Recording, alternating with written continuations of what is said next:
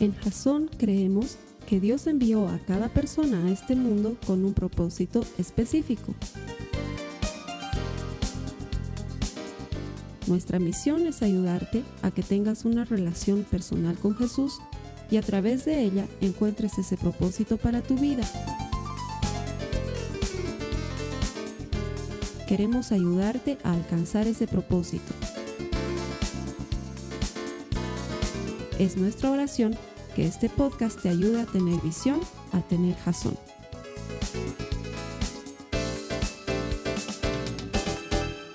Bienvenido Jason, gracias por conectarte. No sé desde dónde estás conectando. México, Uruguay, Colombia, tantos lugares lindos en América Latina desde donde nos escriben Chile, Perú, Ecuador, obviamente los Estados Unidos, gente de habla hispana que allá nos ve semanalmente. Estamos haciendo llegar el mensaje literalmente a rincones que jamás hubiéramos imaginado ni en nuestros sueños más extraños. Pero Dios es así, Él es bueno, Él es refugio en tiempo de angustia y Él conoce a los que confían en Él. Eso te involucra a ti directamente o si no, no estarías conectado a este servicio. Así que te doy la bienvenida y te agradezco conectarte. Sabes que lo hacemos porque estamos convencidos de que todo el que encuentra a Dios, encuentra vida. Y nuestro deseo, nuestra oración es que la palabra de Dios hoy día cale hondo en tu corazón para que encuentres esa vida abundante que Jesús promete. Gracias por conectarte, bienvenido.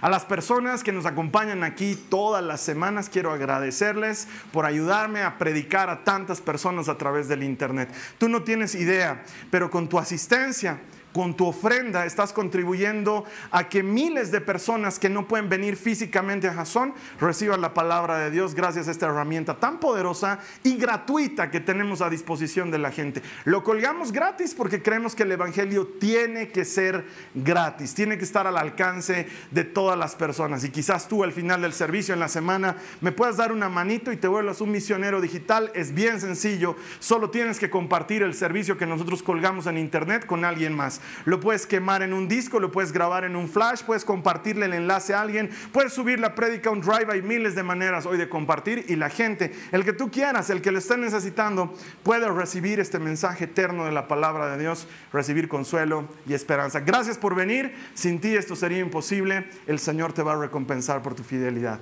Muy bien, vamos a terminar nuestra serie que se llama La Delgada Línea. En esta serie lo que nos hemos propuesto es estudiar las escrituras entrar un poco en temas doctrinales, de manera que sepamos distinguir claramente cómo caminar por ese camino angosto y estrecho que Jesús nos menciona en la palabra de Dios. Si me puedes acompañar en tu Biblia a Mateo 7 en el verso 14. La palabra de Dios dice en la cita base que hemos estado utilizando este mes, dice, la puerta de acceso a la vida es muy angosta y el camino es difícil.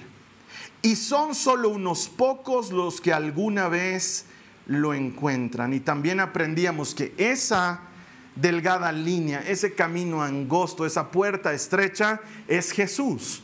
Jesús está lleno de verdad y de gracia. Es el compendio perfecto de Antiguo y Nuevo Testamento, el cumplimiento de todas las promesas dichas en el pasado y presentes y vivibles hoy en nuestros días y aplicables a nuestro futuro.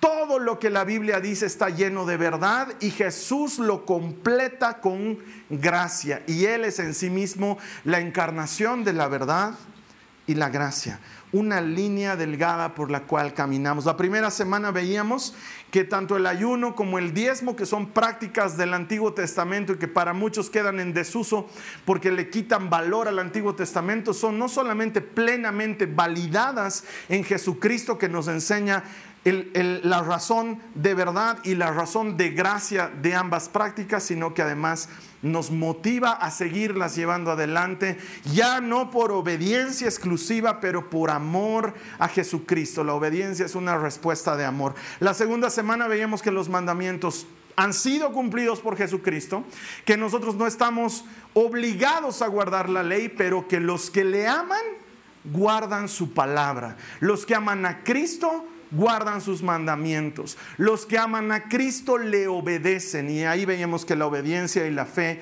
van tomadas de la mano. Y que la manera en que yo tengo de decirle a Jesús que le amo es cuando le hago caso, cuando le obedezco. Y la última semana veíamos que la mujer es grande y dignamente valorada en la palabra de Dios. Que lejos de creer que la Biblia es un libro machista, nosotros entendemos que el corazón de Dios y la Biblia no son machistas, sino que por el contrario son restauradores. Le devuelven su lugar a la mujer, el lugar importante que siempre ha tenido, y le ayudan a ella y al varón a llevar una vida de cooperación. El uno es idóneo del otro y juntos deberían ayudarse a caminar llevando sus cargas mutuamente. Veíamos que Dios quiere que nos complementemos y que la manera en la que honramos a Dios es hombres amando a nuestras mujeres y mujeres respetando a los hombres. Cada quien en su rol. No es una cuestión de quién es jefe, quién manda o quién es más importante.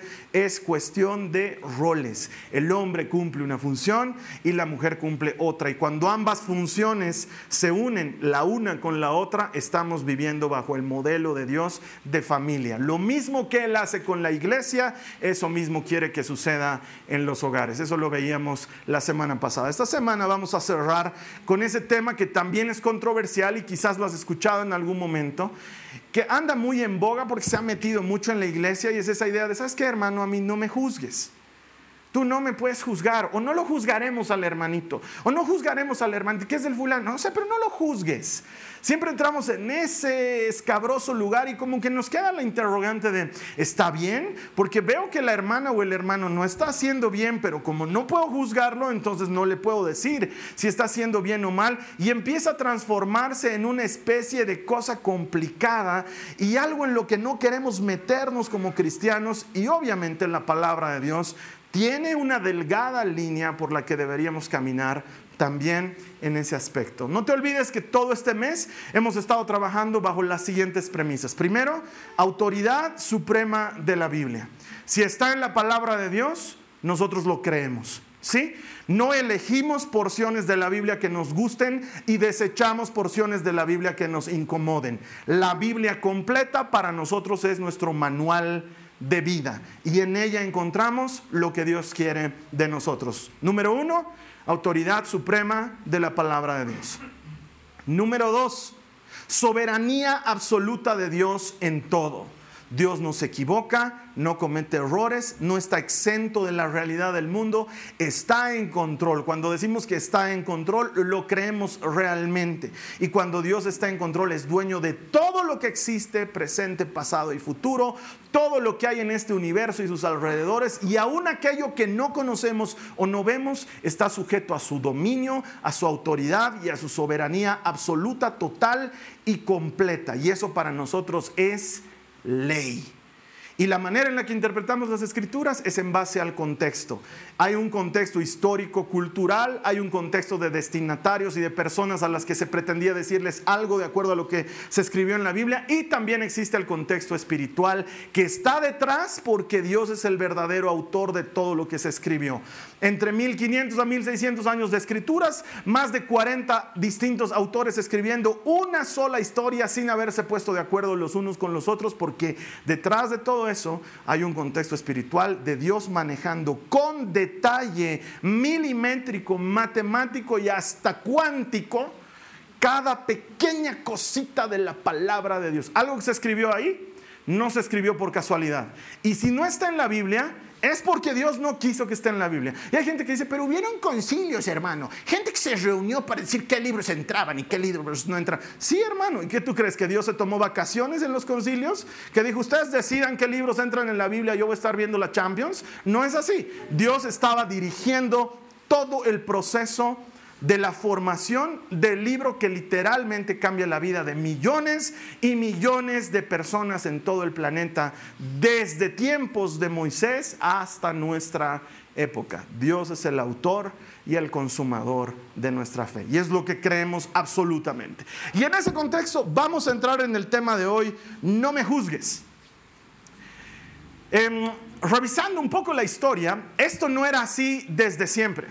De hecho, todo comienza la entrada de lo que nosotros llamamos subjetivismo en la vida y en la iglesia comienza a partir de un gran postulado, no de un teólogo, sino de un científico. Has escuchado hablar de Albert Einstein. Albert Einstein pone en tela de juicio la física sobre la que todos nos movemos y a partir de postulados matemáticos y estudios físicos logra entender y proponer lo que hoy se conoce como ley de la relatividad. Y la relatividad transforma el pensamiento del hombre, no de inmediato, pero progresivamente, porque nos muestra que todo lo que nosotros considerábamos como estático y permanente había sido en realidad relativo y moldeable, y eso nos abre al pensamiento subjetivo. Comienza con algo científico, pero se vuelve luego algo cultural y empieza a gobernar entre la gente, entre las personas no necesariamente creyentes, sino entre las personas comunes la idea de si me hace bien a mí y no te hace bien a ti, ¿cuál es el problema? Solo no lo adoptes. Y a nombre de tolerancia, porque te vas a dar cuenta que es una palabra muy utilizada, aunque muy prostituida, a nombre de tolerancia el hombre empieza a permitir que el subjetivismo forme parte de su vida y entonces la gente empieza a caminar bajo ese concepto. Si lo que yo estoy haciendo no te gusta, pues no lo hagas y ya. A mí me hace bien hacerlo y no te metas con mi vida. Y aparece el tercero tolerante que dice, sí, sí, no te metas. Si es bueno para él y no es bueno para ti, pues qué más da, solo tú no lo hagas y cada quien con su vida. Aprenderemos a respetarnos, aprenderemos a tolerarnos.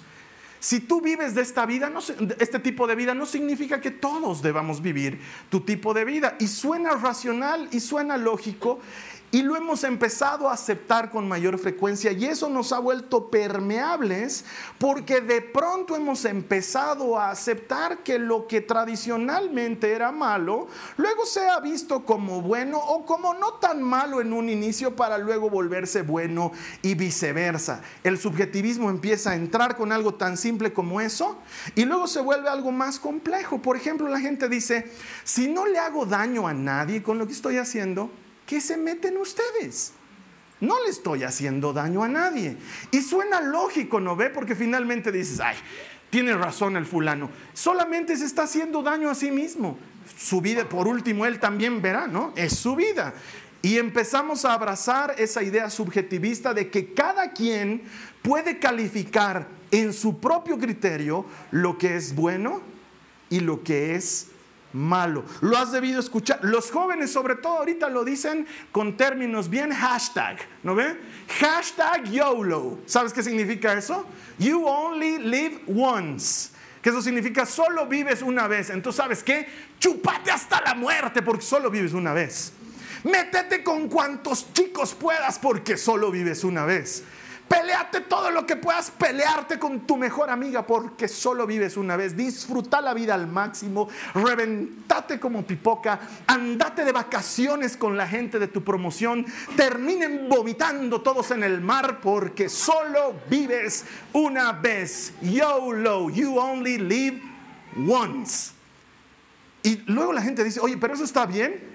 Y otros dicen, pues déjalo, son jóvenes y solo se vive una vez. Ya lo dijeron las azúcar moreno, solo se vive una vez.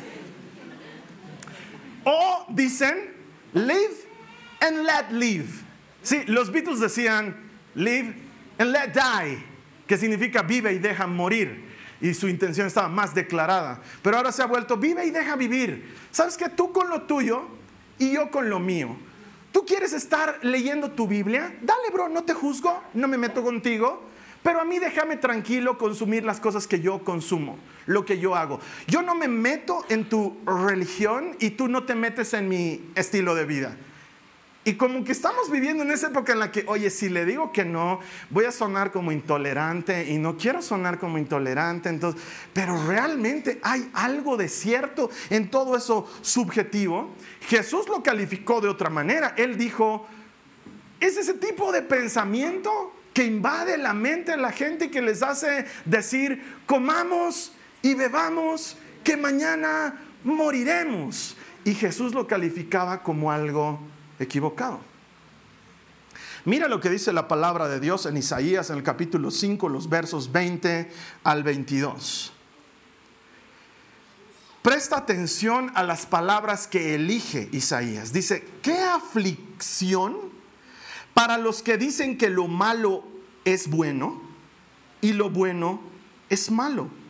Que la oscuridad es luz y la luz es oscuridad que lo amargo es dulce y lo dulce es amargo. ¡Qué aflicción para los que se creen sabios en su propia opinión y se consideran muy inteligentes!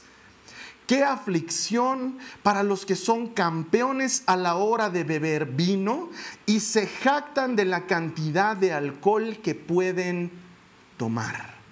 Y aunque aquí le entra bien de lleno al tema del alcohol, que quizás lo has escuchado porque es como que hasta una competencia de hombría, ¿no? ¿Quién es más? No sé cómo lo califican o lo llaman en jerga de la calle ahí donde tú te estás conectando. Aquí, por ejemplo, dicen quién es más taco. Vamos a ver quién es más taco. Eso significa quién aguanta más tomando. Y luego también dicen, no es solo un tema de hombres, dicen, la fulana, taco que no tienes idea, esa te voltea te da vuelta y media. Y como se ha vuelto normal, que cualquiera tome a la par de cualquiera y es como que además te sientes orgulloso porque dices, hemos estado chupando toda la noche y yo no he caído. Todos están tirados ahí, yo no he caído. Como si, wow, digamos, te haremos una estatua al más borracho, digamos, ¿no? Autoridad en borrachera. ¿Y qué dice Isaías? Qué brutos. Eso está diciendo Isaías. Están hechos a los inteligentes porque llaman bueno a lo malo y malo a lo bueno. Y qué aflicción, qué gran problema, porque sabes qué? Ese es el verdadero problema de la humanidad desde el inicio. El verdadero problema de la humanidad es que desde el primer momento Adán pensó que él podía definir en su propio criterio lo que era bueno y lo que era malo y prescindir de Dios en el asunto. Y si tú miras la historia de la humanidad y la consideras en todos sus detalles, te vas a dar cuenta que el ser humano apesta en distinguir entre lo bueno y lo malo. No somos buenos distinguiendo entre lo bueno y lo malo. Eso explica por qué más de una vez has elegido mal tu pareja, has elegido mal tu oficio, has elegido mal tu profesión o has elegido mal algo en tu vida, porque tú considerabas que era bueno, pero el rato de la verdad te diste cuenta que no había sido lo bueno que tú imaginabas. El ser humano comete errores porque no sabe definir bien lo que es bueno o malo y a eso ahora le añadimos el subjetivismo de si es bueno para mí. No importa si no es bueno para ti, no te metas. Encima de todo, encima de estar cargando con nuestra incapacidad de decidir bien, no tenemos ayuda en el asunto, porque no me digas cómo criar a mis hijos, no me digas cómo llevar adelante mi matrimonio, no me digas cómo rendir como profesional, no me digas cómo vivir mi vida como cristiano, no me digas, yo la vivo a mi manera. ¿Y cuántos cientos de personas hoy creen que están cerca de Dios porque viven un cristianismo a su manera y no hay forma de que eso suceda porque si te vas a relacionar con Dios es a su manera es decir, a la manera de Dios, o no hay manera. Yo no puedo desarrollar mi propia relación con Dios a mi estilo. Diciendo, por ejemplo, no, Dios no se hace drama de esto u otro, esto que hago. No, Él a mí me deja pasar. Sí, literalmente la Biblia dice, pero la Biblia es un libro antiguo. Mi Dios es bastante más moderno. Entonces probablemente está siguiendo a otro Dios, porque el Dios de la Biblia es el mismo de ayer, de hoy y de siempre. Es el único que nunca cambia. Sus principios son eternos, su manera de pensar es eterna y lo que él le propuso en su momento a Abraham sigue siendo perfectamente válido para nosotros hoy. Él no ha cambiado. Entonces, si yo no sé definir lo que es bueno y lo que es malo, ¿qué debo hacer? Debo apegarme a la palabra, porque en la Biblia está la delgada línea sobre la cual tú y yo debemos caminar. Te lo pongo en sencillo. Si la Biblia dice que es bueno, es bueno. Si la Biblia dice que no es bueno, no es bueno. Así de sencillo. No le busco la letra menuda, no le busco la adaptación a mi vida, yo me adapto a la palabra de Dios. Ahora acompáñame a lo que dice Mateo en el capítulo 7, los versos 1 al 4, por favor. Mateo 7, 1 al 4 dice la palabra de Dios. No juzguen a nadie, para que nadie los juzgue a ustedes, porque tal como juzguen, se les juzgará. Y con la medida que midan a otros, se les medirá a ustedes. ¿Por qué te fijas en la astilla que tiene tu hermano en el ojo y no le das importancia a la viga que está en el tuyo? ¿Cómo puedes decirle a tu hermano, déjame sacarte la astilla del ojo cuando ahí tienes una viga en el tuyo? Has debido escuchar esta cita bíblica en algún momento. De hecho, esta es la famosa cita bíblica que sacada de contexto lleva a la gente a decir, ahí está, la Biblia dice, no puedes juzgarme, no puedes, porque vos no eres perfecto, no eres perfecto. El día que seas perfecto, ese día juzgame, aleluya. Gracias Jesús, está en tu palabra. Mi alma te alaba, mi corazón te bendice y mi carne peca, aleluya.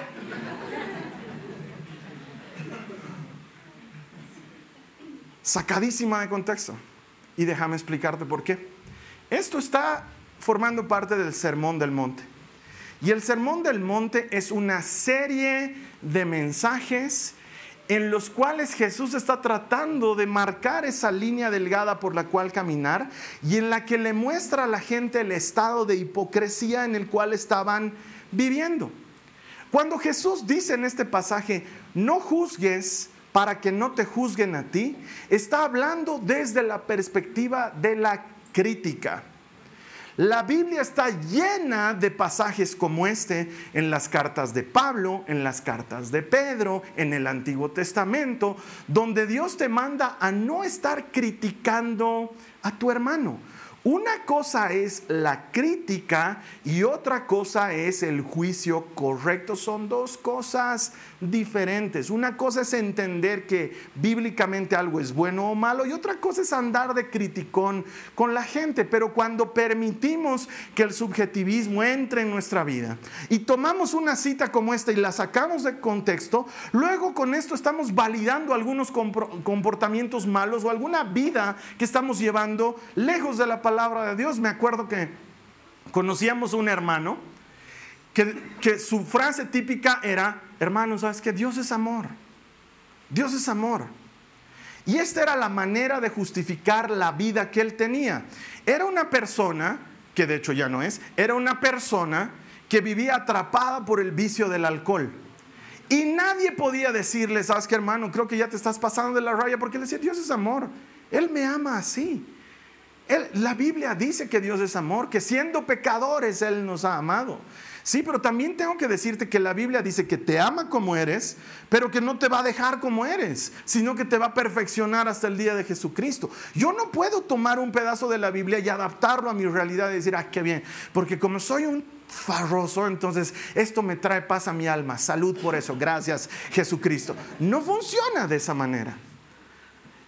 Y mucho menos funciona extendiéndolo hasta el grado de decirle a la gente, sabes que no te metas.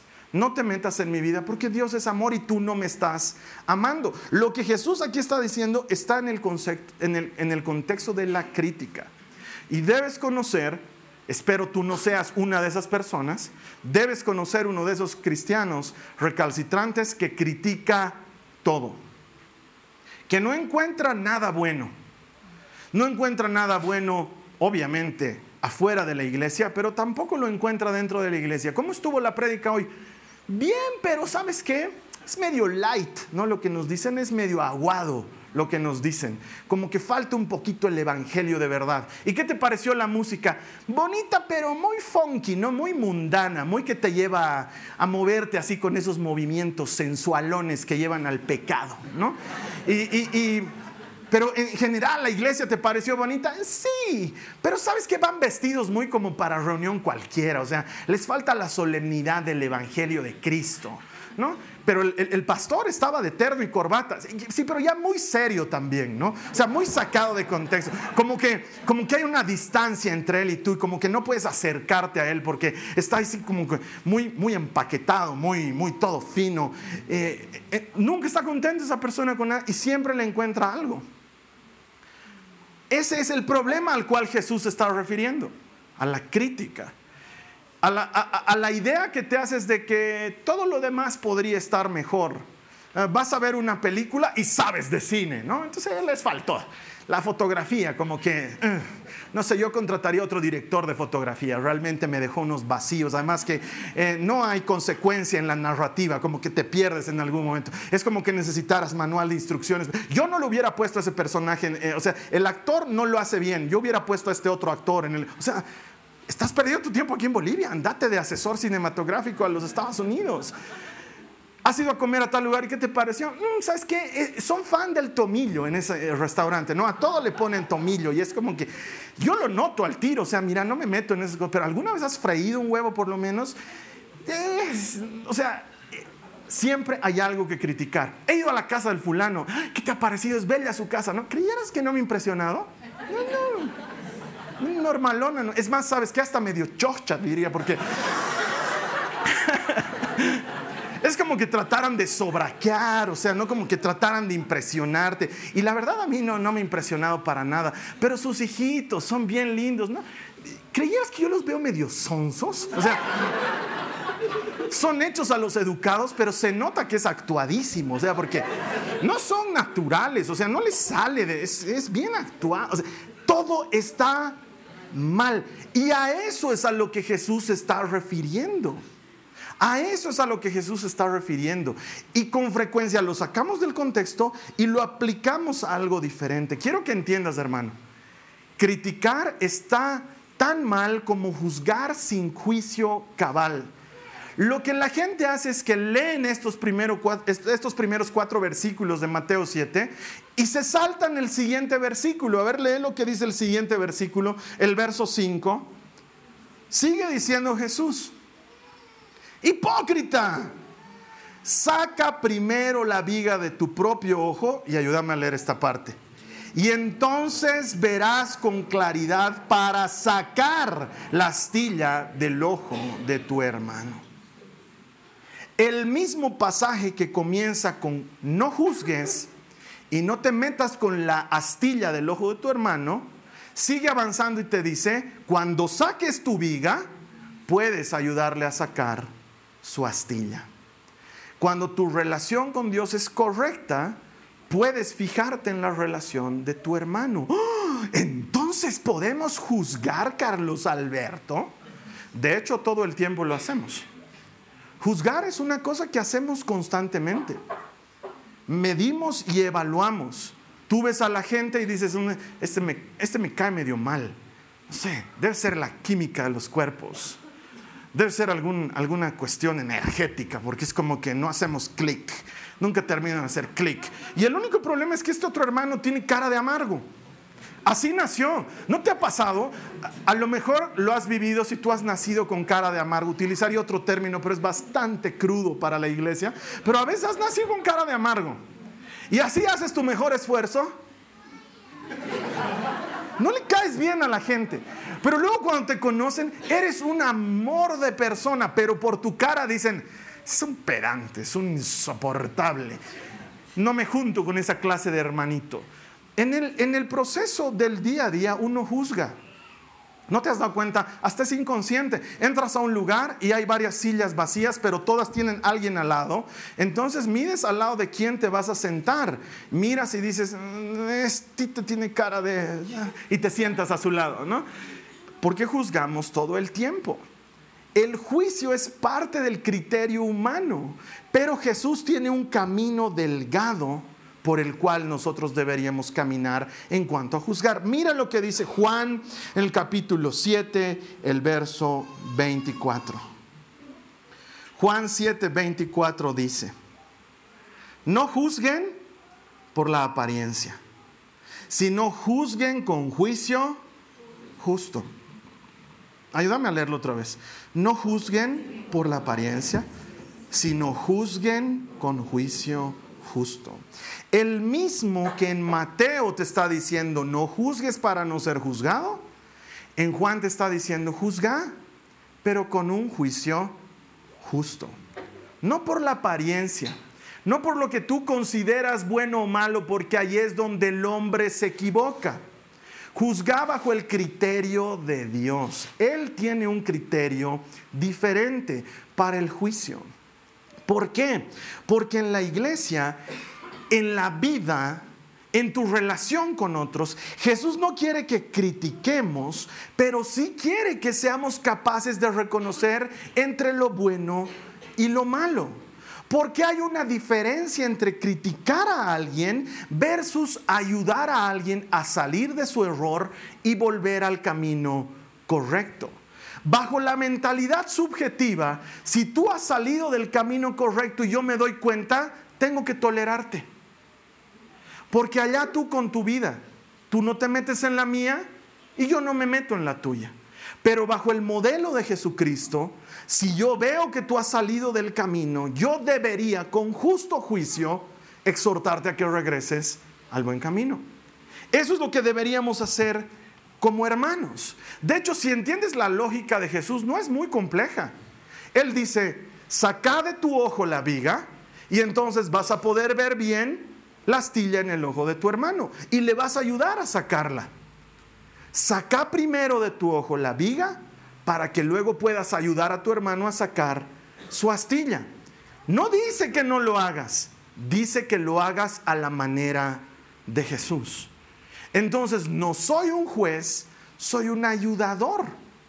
Un ayudador que parte desde la premisa, yo también necesito ayuda. Un ayudador que parte de la premisa, no soy perfecto. No te estoy queriendo ayudar en tu error porque yo me considero perfecto. Te estoy queriendo ayudar en tu error porque me encantaría que a mí también alguien me ayude cuando estoy equivocado. Y ahí es cuando el cristiano abraza una parte fundamental de lo que significa ser cristiano, el aprender a valorar la corrección. Quiero que entiendas esto, hermana, hermano. Alguien te tiene que amar mucho para corregirte. Si alguien te dice de frente aquello que nota en tu vida que está fallando, te tiene que amar mucho. ¿Por qué? Y vas a estar de acuerdo conmigo en esto. Primero, uno debate dentro suyo, ¿le digo o no le digo? ¿Se ofenderá, lo tomará bien o lo tomará a mal? Y corres un riesgo grande cuando le dices a alguien algo en lo que está fallando, porque sabes que estás entrando en un terreno sensible. Primero, sabemos que es difícil. Segundo, cuando vas a corregir a alguien, si lo vas a hacer a la manera de Cristo, es en humildad entendiendo que tú no eres perfecto, que no estás yendo a decirle, haz como hago yo, haz como hago yo. Estás yendo a decirle, haz como dice la Biblia, que es algo diferente. Tercero, si no te amara y ve algo malo en ti, ya se lo ha dicho a alguien más. Cuando no tenemos el amor suficiente por la persona, eso que no nos ha gustado, eso que nos ha incomodado, eso se lo hemos dicho a alguien más. ¿Has visto el fulano cómo canta con su boca tan abierta? Pero ¿y qué tiene de malo? Es que ni se lava los dientes. Entonces todos sentimos lo que ha desayunado en el día. Y hay gente fan de la chorrellana desde la mañana. ¿Y por qué no le dices a él, no, se va a resentir? No, no se le puede decir. ¿Has visto cómo la fulana trata a sus hijos? Hay pobres guaguas. ¿Y por qué no le dices a ella? No, imagínate si así trata a sus hijos, ¿cómo me tratará a mí? Se requiere mucho amor para corregir a alguien. ¿Por qué te estoy enseñando esto? Para que cuando alguien te corrija, sepas recibir esa corrección. La tomes y crezcas. Mira, si alguien tiene el valor de decirte, esto que estás haciendo no estuvo bien, ¿por qué tomarlo como un ataque? El ataque ni te das cuenta que está llegando, está sucediendo en tu espalda. Cuando alguien te lo dice de frente, está buscando que mejores. Y ese es el espíritu en el cual Jesús quiere que nos exhortemos unos a otros, que nos animemos y nos ayudemos unos a otros. No en el espíritu de condenación y de juicio que entiendo a nadie le gusta. No en el, en el sentido de pónganlo contra la pared y apedrémoslo porque ha pecado. Aleluya, hay que ser santos porque Jehová es santo. Porque ahí lo que hacemos es matar al cristiano es el único ejército del planeta en el que los soldados le dan el tiro de gracia al herido. En lugar de llevarlo cargado a ser sanado, lo vemos caído y ahí le damos el tiro de gracia y decimos, sabía que iba a caer. Aleluya. Si tenía toda la cara de pecador. Dios se apiade de su alma, aleluya. Y con eso pensamos que estamos obrando bien, pero no estamos obrando bien. Entonces, Carlos Alberto, al final no te entiendo. ¿Podemos juzgar o no podemos juzgar? Yo ya quiero salir de aquí sabiendo si puedo juzgar o no puedo juzgar. Si juzgas para criticar, no, no puedes. Si juzgas en justo juicio, sí, sí puedes. Oye, pero es complicado. Se llama la delgada línea, ¿te acuerdas? Ni solo verdad, ni solo gracia. Una línea delgada. Pablo nos lo enseña con este pasaje, Gálatas 6.1. Amados hermanos, mira, hasta la forma en que comienza a decirlo es bien dulce.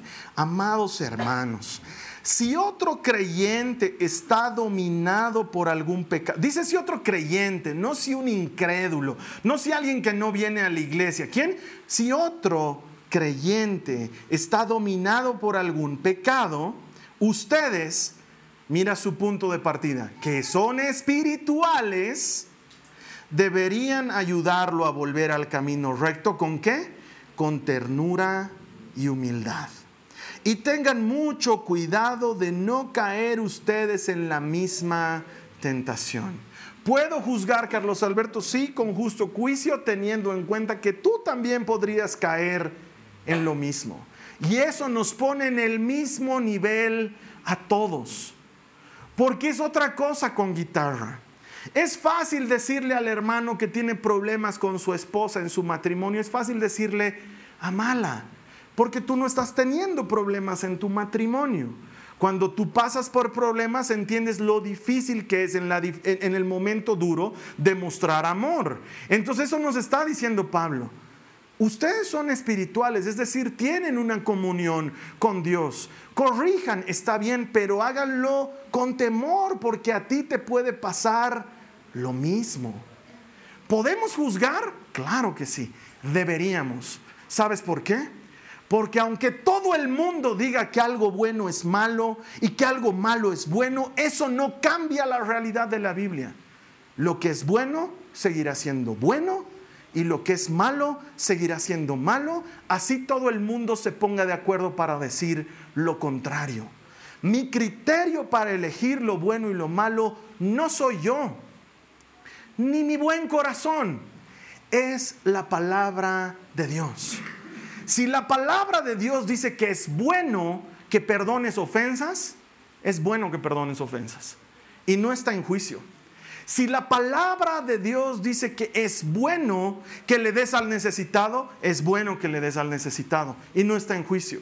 Si la palabra de Dios dice que no es bueno que vivas con tu novia, no vivas con tu novia, porque la Biblia dice que no es bueno. Sí, pero los tiempos han cambiado, viejo, así hasta nos ahorramos el divorcio, porque es bien caro, es más caro divorciarse que casarse.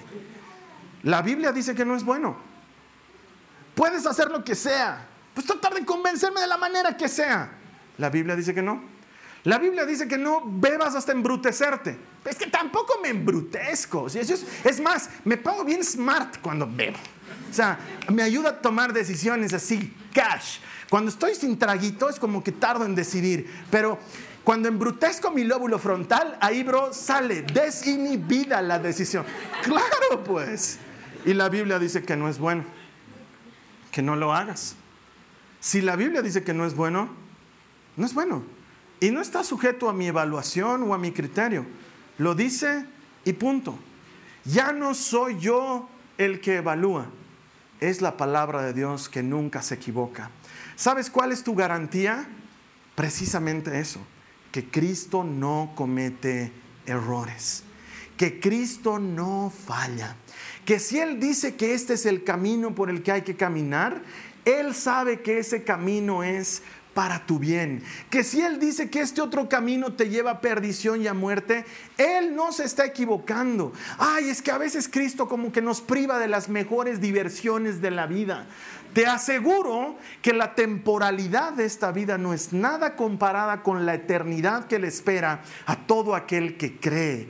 Él tiene preparado para todo aquel que cree un sinfín de delicias un sinfín de bendiciones.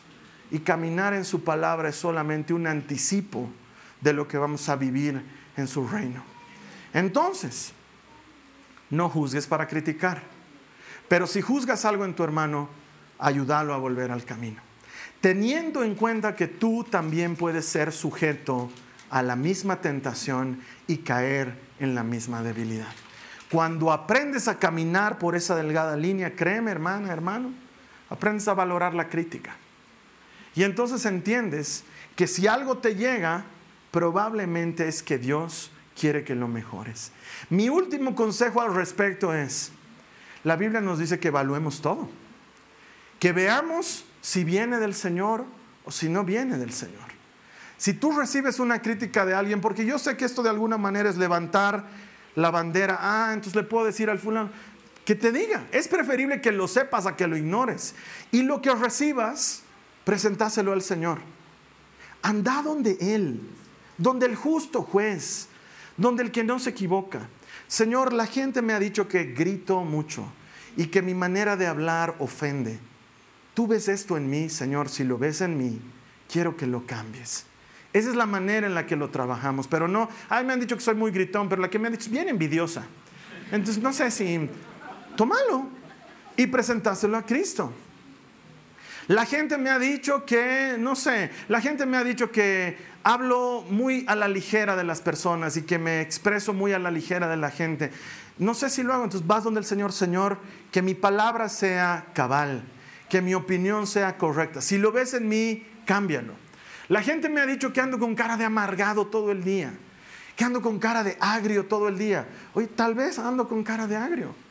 Entonces voy donde Cristo y le pido ayuda y luego le digo a la gente, tal vez me estás viendo con cara de amargo, pero por favor no me malinterpretes. Llegué tarde a la repartición de caras y es la única que quedaba disponible. Pero igual, aunque no parezca, yo te amo. Trabajalo.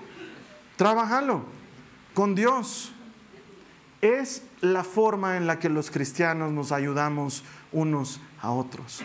Entonces ya no entramos dentro del subjetivismo. Ya no es si es bueno para ti, bien, y si es malo para mí, ni modo. Entramos en la lógica de, ¿es bueno desde la perspectiva de Jesús? Si Jesús dice, bien, yo también digo, bien. Si Jesús dice, no está bien, entonces yo trabajo por mejorarlo. Finalmente, ¿qué pasa si es un no creyente, Carlos Alberto? no conoce a Jesús o dice que conoce a Jesús, pero no se nota que conozca a Jesús, porque en nuestro país y en la mayoría de los países latinoamericanos la gente se dice creyente, pero en la práctica no son creyentes. ¿Debo corregirlo también? La Biblia es clara que dice que lo hagamos con los creyentes. Yo no puedo ir a la casa del no creyente a decirle, ¿Han orado por los alimentos? Porque para su condenación están comiendo. Aleluya. Demos gracias por los alimentos. Sí, pero yo ya había comido. Vamos a orar para que eso que comiste no te haga daño también. Porque no podemos comer para nuestra condenación. ¿Cómo vas a hacer eso? Eso no corresponde porque esa persona no ha conocido a Cristo todavía. Pero ¿y entonces qué debo hacer, Carlos Alberto? Que se enamore de Cristo primero. Si el inicio del Evangelio es Cristo, no en la obediencia. Ya hemos visto que la obediencia es mi respuesta de amor, no mi inicio del Evangelio. Yo voy donde la gente a presentarles el amor de Dios. Presento la salvación de Cristo con mi vida, con mi testimonio. Me muestro en el mundo como un cristiano normal, no como un cristiano loco. No llego a mi nueva fuente de trabajo donde me han dado un nuevo escritorio y antes de sentarme reprendo todo lo que hubo aquí antes en el nombre de Jesús Espíritu de lo que sea que haya sabido en esta computadora, sales ahora en el nombre. ¿Qué estás haciendo, fulano? Estoy reprendiendo. ¿Quién trabajaba antes aquí? El fulano que está sentado allá. Hmm. Hmm. Sales ahora. Sales. No. Tu sola presencia debería promover santidad en ese lugar, sin estarle jesuceando a la gente. Mm, mira pues las peladas que habían tenido aquí de fondo de pantalla. Voy a poner mi cita bíblica de Joe Lustin, aleluya. ¿Por qué hacer eso? O sea, sí, sacar las peladas, pero no necesitas que la gente se entere de lo que tú estás haciendo, que se enamoren de Cristo, que cuando necesitan ayuda, el cristiano les ayude que cuando están cargados de trabajo, el cristiano trabaje con ellos. Que cuando están necesitados de oración, tú ores por ellos, pero no oración de condenación. Señor, ahora que este incircunciso ha venido a pedir ayuda delante de ti, oh Padre, no tengas en cuenta sus pecados, sino mira su necesidad. Jesucristo, hazlo libre ahora. En nombre de Jesús, de sus idolatrías y sus obras muertas. No. Señor, te doy gracias que esta persona necesita tu ayuda porque tú le vas a ayudar. Y le muestras verdadero amor. Y en la semana lo llamas. ¿Cómo estás? Estoy orando por ti. ¿Sigues pecando? Porque te va a ir mal. ¿Has abandonado el pecado? Porque Dios no tranza con el pecado, si me entiendes. Yo medio que me estoy contaminando al charlar mucho contigo. Tengo que trabajar doble por mi santidad que llega a su oficina y lo primero que pone es Biblia sobre el escritorio para que todos los demás se enteren que son cristianos. O a todo volumen su miel San Marcos, eres increíble, en lugar de escuchar Maluma.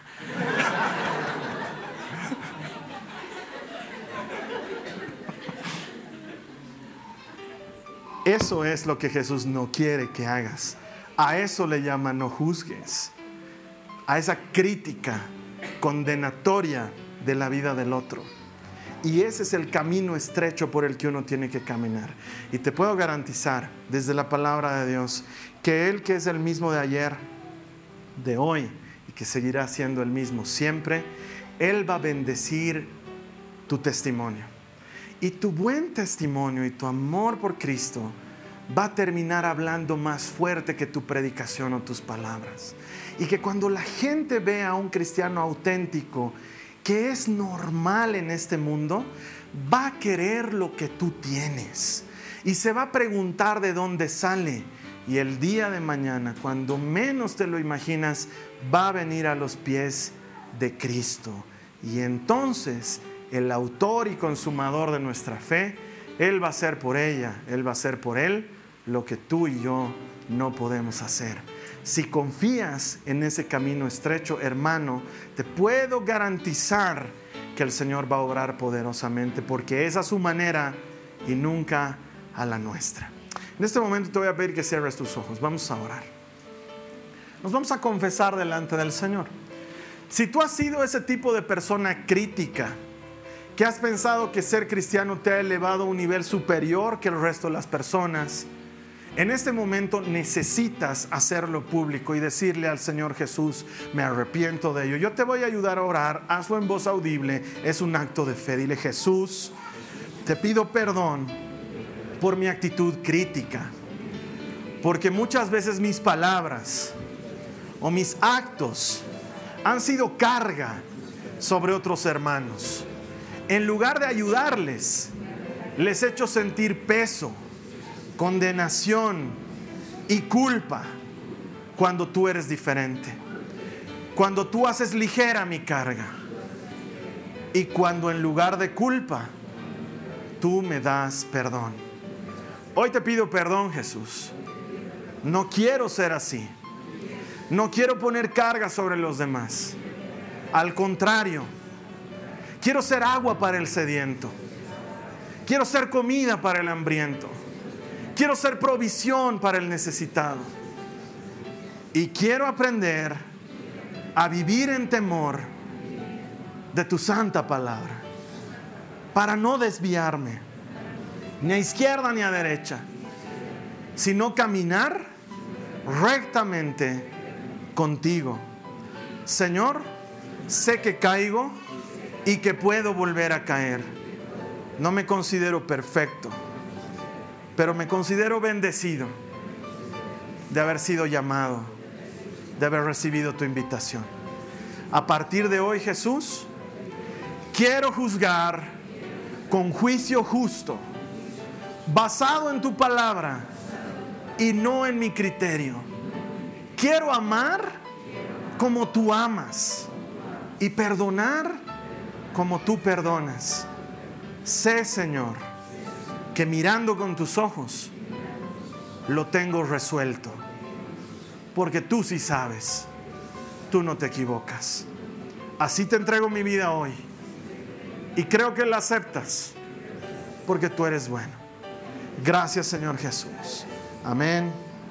Amén. Muy bien, durante cuatro semanas nos hemos dedicado a entrar hondo en estos detalles que pueden ser confusos.